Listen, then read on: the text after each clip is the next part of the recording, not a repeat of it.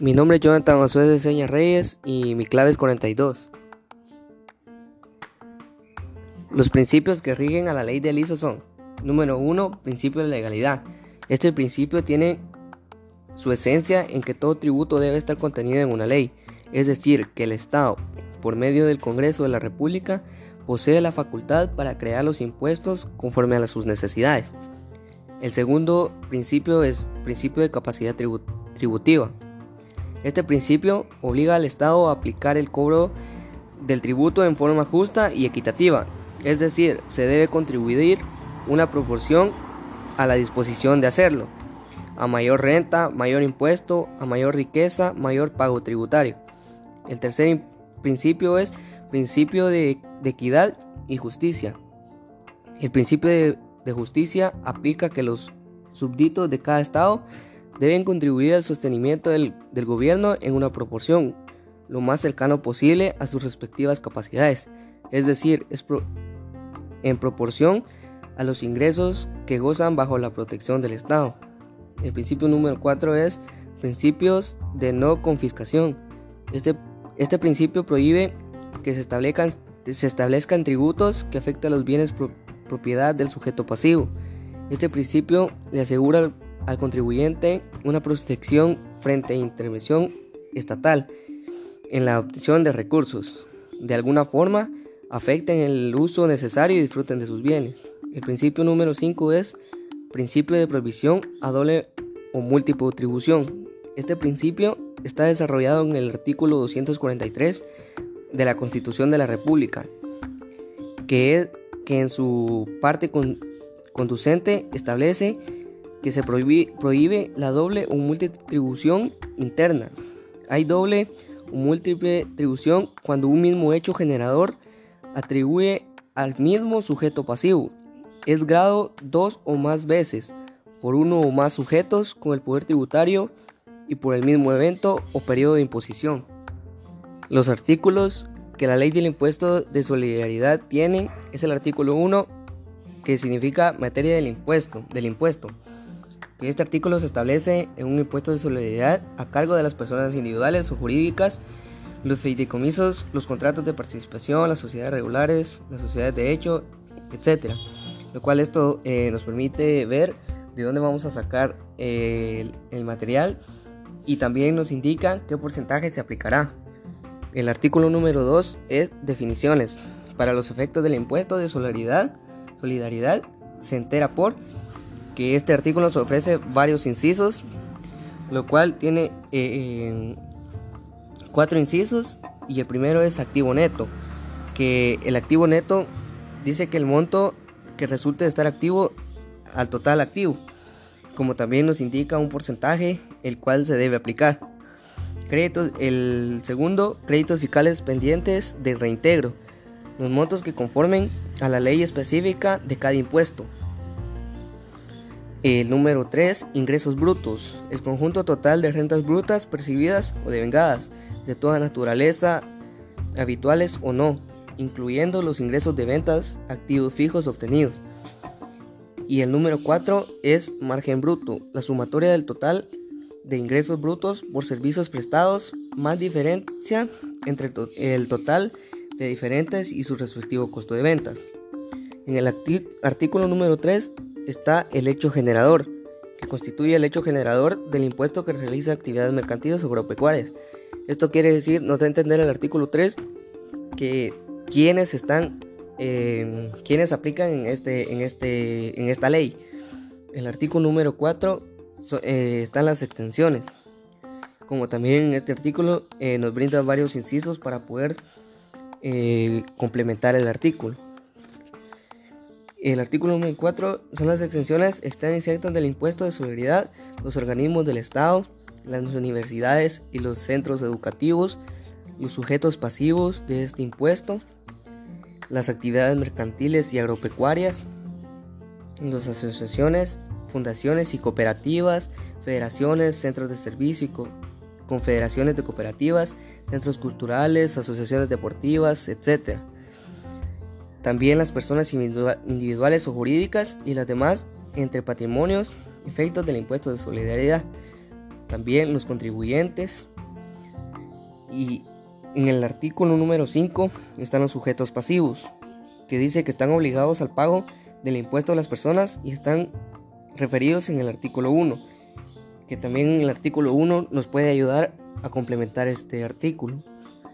El artículo número 6, el artículo periodo, de, eh, periodo impositivo. El periodo impositivo es el trimestral y se computará por trimestre calendario.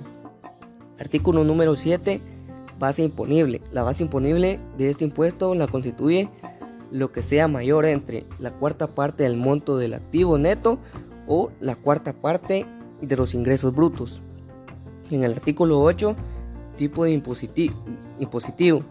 El, tipo impositivo de este impuesto es uno del, es uno por, del por ciento, o sea que se aplicará el 1%. Por, 1%. En el artículo 9 están las determinaciones del impuesto. El impuesto se determinará multiplicando el tipo de imposición por la base imponible establecida en el artículo 7, lo cual el artículo 7 también nos ayudará a complementar este artículo. En el artículo 10 está el pago del impuesto. Como su nombre lo dice del, artículo, es que nos indica cuándo tenemos que pagar el impuesto y de qué manera.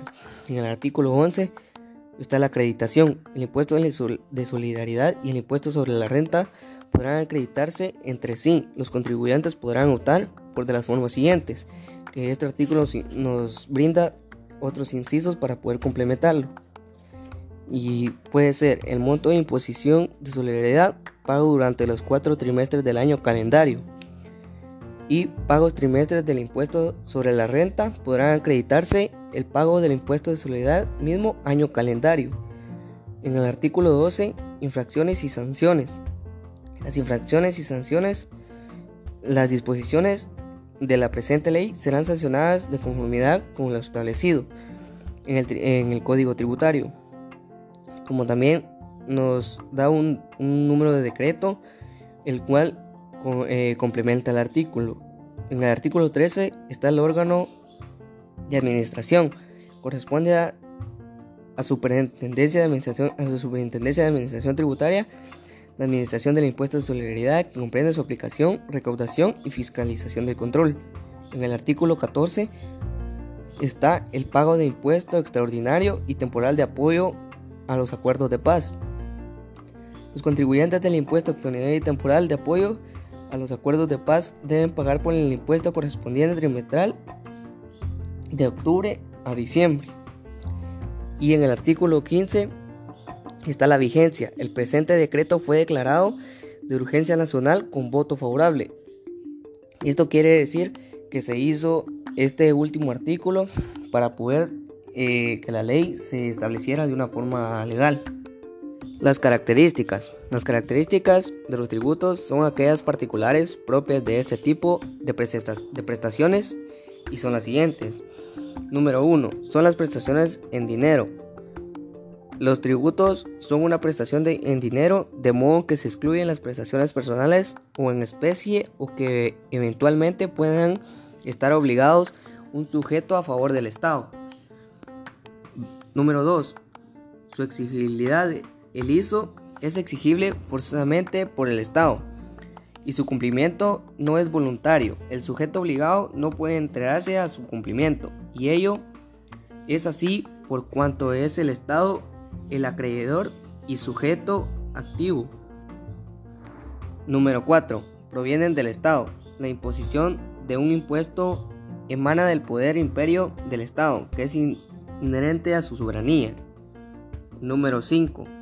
Son personales. Los tributos recaen sobre una persona determinada, natural o jurídica, y es a partir de la creación e imposición de los tributos por parte del Estado que surge un vínculo jurídico entre el fisco. ¿Quiénes deben pagar el ISO?